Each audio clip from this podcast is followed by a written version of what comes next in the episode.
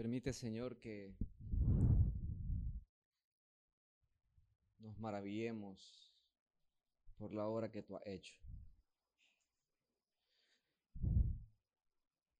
Que en medio de nuestra condición de indignidad para estar delante de ti, podamos de igual manera entrar confiadamente ante el trono de la gracia. Permite, Señor, que podamos sorprendernos de aquella manera con la cual tú nos amaste y siendo indignos, inmerecedores, pecadores, insuficientes, incapaces, aún así nos has dado el privilegio de ser hechos tus hijos. Y fuimos adoptados por medio de la fe en Jesucristo y podemos ahora gozarnos en tu presencia. Pero que ese gozo no nos haga olvidar cuál es la condición de nuestra carne en la cual aún mora el pecado y que podamos vivir en esa contrición por nuestras faltas y vivir en el gozo de tu salvación. Permítenos, Señor, que tu palabra nos instruya, ilumine nuestra mente, pero que también nos santifique y llevarnos a vivir en esa obediencia que tú requieres de nosotros, no solo llenando nuestra cabeza de conocimiento, sino llevándonos a ser cada día más y más como Cristo, quien fue obediente hasta la muerte para darnos a nosotros redención y vida eterna. Amén. Se ha dicho en ocasiones anteriores de que la Navidad no es, no es comida, no es luces, no es arbolitos, no es fiesta. Y en una de las eh, frases, digamos, que se mencionó ayer en el culto de Navidad, es que Jesús no vino para instituir una festividad. Jesús vino para morir por nosotros, por nuestros pecados, para darnos salvación. En el pasaje que leímos de Filipenses, está contenida lo que es la teología de la Navidad. El objetivo por el cual Jesús vino a nacer en este mundo. Ciertamente lo celebramos como el nacimiento de un, de un bebé en un pesebre en Belén y esa es la imagen que se refleja en muchas ocasiones y es una imagen correcta. Pero no era nada más el nacimiento de un bebé, era la venida de Dios mismo a este mundo. Era la encarnación de Dios mismo en forma humana. Decía eh, Charles Spurgeon que en el mundo hubo un pesebre, pero en el pesebre había algo más grande que el mundo. Y ese era Dios mismo. Por eso es que su nombre iba, habría de ser llamado Emanuel. Emanuel es Dios con nosotros.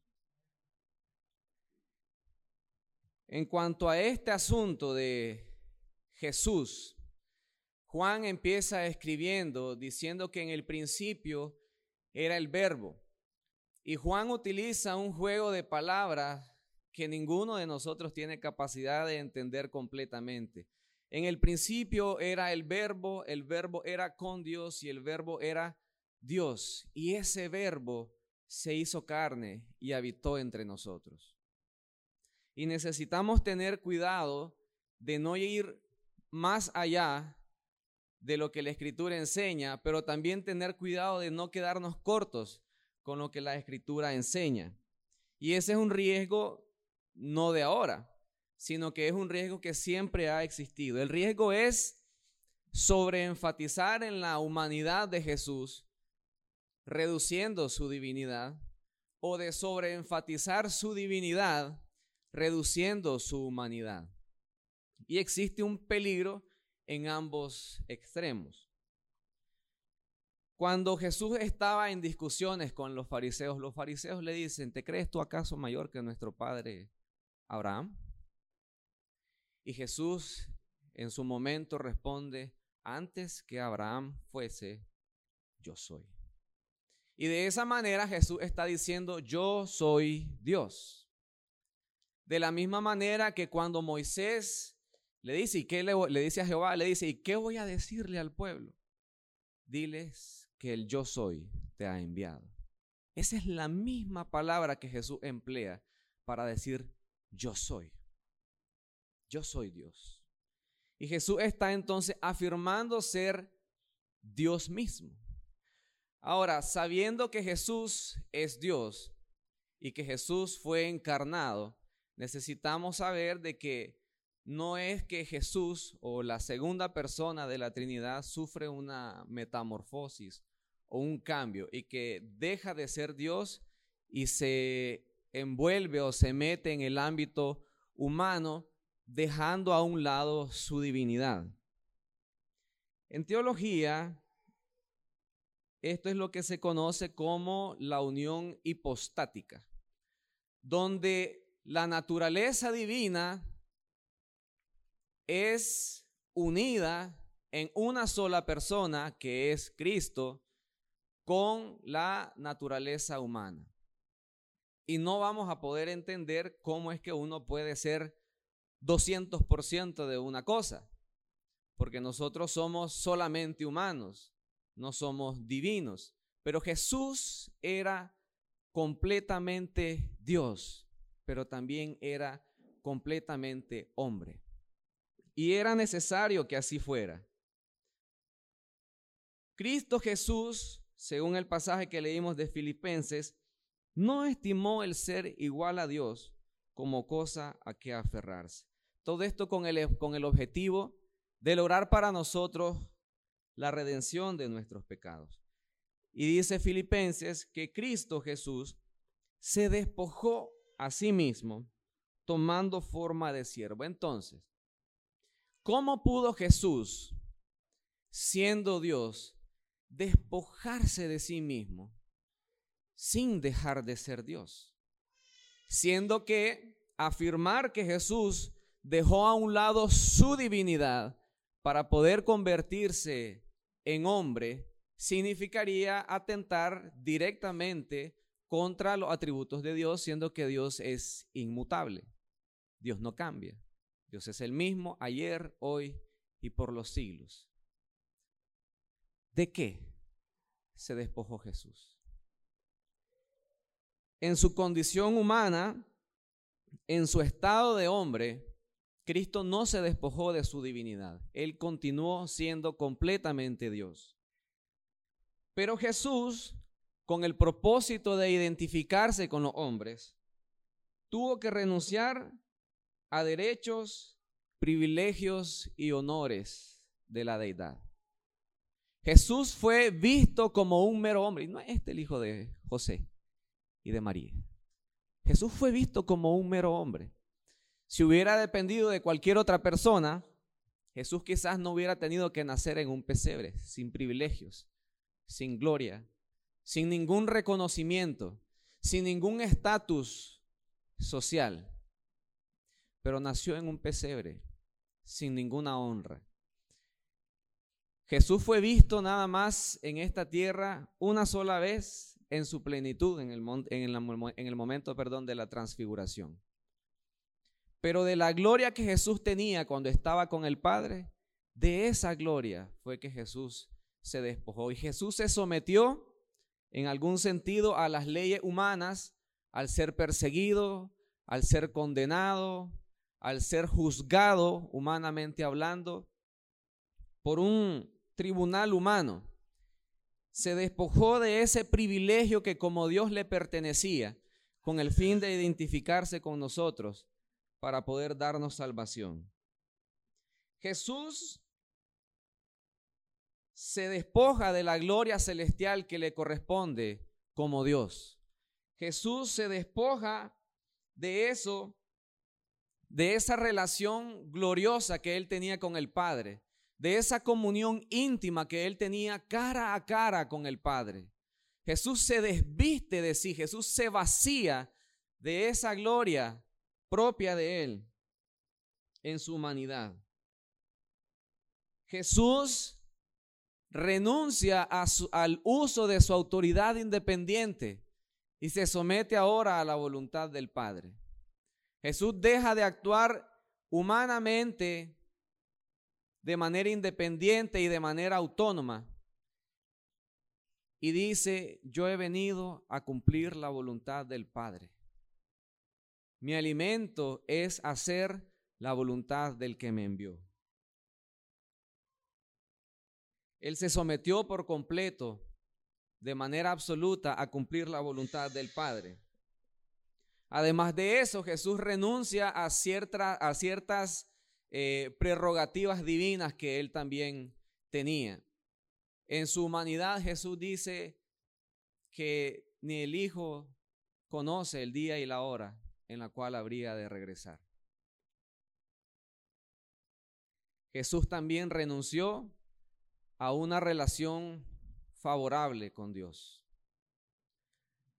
Al momento de estar en la cruz, Jesús experimentó el abandono completo del Padre y exclama, Dios mío, Dios mío, ¿por qué me has abandonado? Se despojó del favor de Dios para experimentar la ira de Dios, el abandono de Dios, el estar apartado de Dios. Y tomó forma de siervo.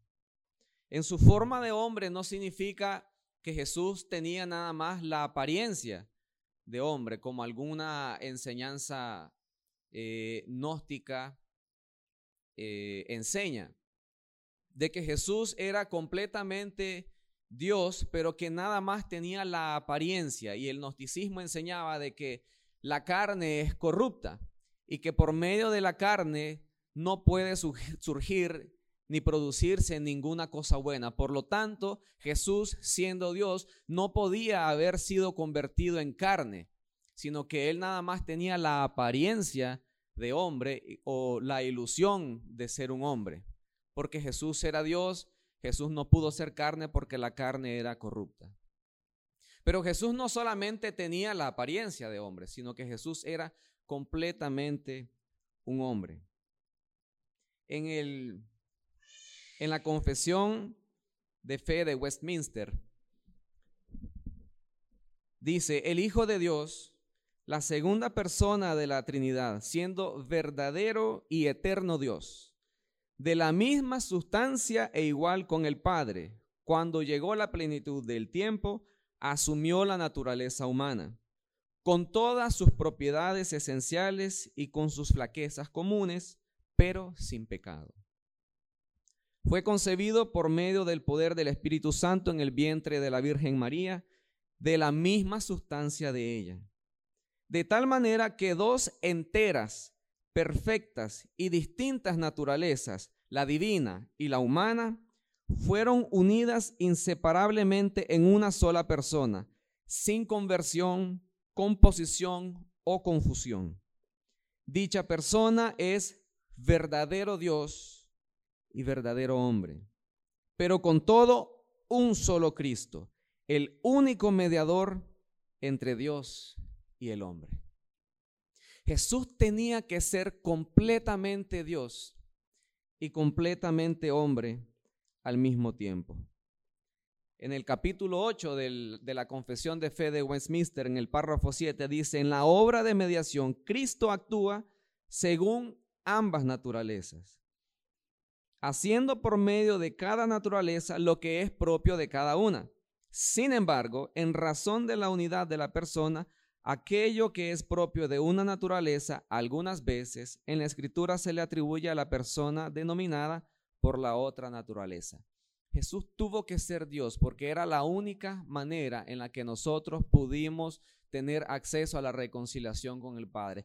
Tuvo que ser completamente Dios porque era la única forma en la que nosotros podíamos tener restauración de la comunión con el Padre. Y Jesús tuvo que ser completamente hombre para poder ser el sustituto perfecto por nuestras transgresiones y por nuestros pecados. Jesús no podía ser más Dios que hombre ni más hombre que Dios. Jesús era completamente Dios y completamente hombre.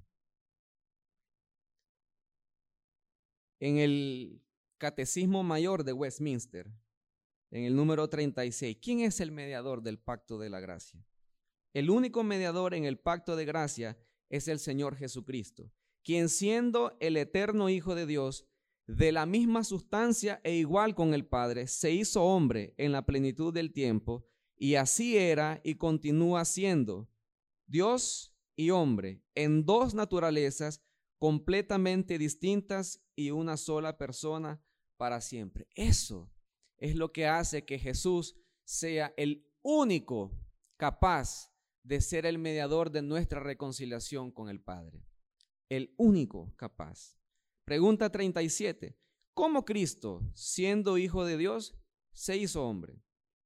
Cristo, el Hijo de Dios, se hizo hombre, tomando para sí mismo un cuerpo verdadero y un alma racional, siendo concebido por el poder del Espíritu Santo en el vientre de la Virgen María, de una sustancia y nacido de ella, pero sin pecado.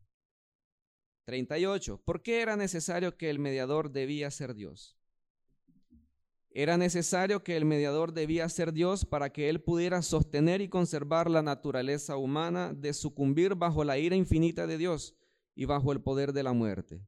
Dar mérito y eficacia a sus sufrimientos, obediencia e intercesión, y satisfacer la justicia de Dios, procurar su favor, comprarse un pueblo especial, darle su espíritu, conquistar a todos sus enemigos y llevar a su pueblo a la salvación eterna. ¿Por qué era necesario que el mediador fuese hombre? Era necesario que el mediador fuese hombre para que pudiera asumir nuestra naturaleza, rendir obediencia a la ley y sufrir e interceder por nosotros en nuestra naturaleza, identificarse con nuestras debilidades para que recibamos la adopción de hijos y tener el consuelo y acceso con confianza al trono de gracia. Pregunta 40. ¿Por qué era necesario que el mediador fuese Dios y hombre en una sola persona? Era necesario que el mediador, quien reconciliaría a Dios y el hombre, fuese Dios y hombre en una sola persona, para que las obras propias de cada naturaleza pudieran ser aceptadas por Dios a nuestro favor, confiando en ellas como obras de toda la persona.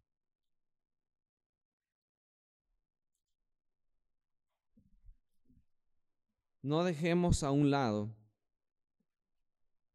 de creer que Jesús fue Dios, ni dejemos a un lado de creer que Jesús fue hombre. Fue hombre como cada uno de nosotros, con las cualidades propias de su naturaleza, con sus debilidades, con sus limitantes, con sus experiencias. Jesús experimentó abandono, experimentó dolor, sometido a la voluntad del Padre, renunció a ciertos privilegios que tenía como Dios, pero no dejó de ser Dios. Y en esta Navidad o en esta época de Navidad, no celebremos como el nacimiento nada más de un niño, como si fuera solamente un hombre.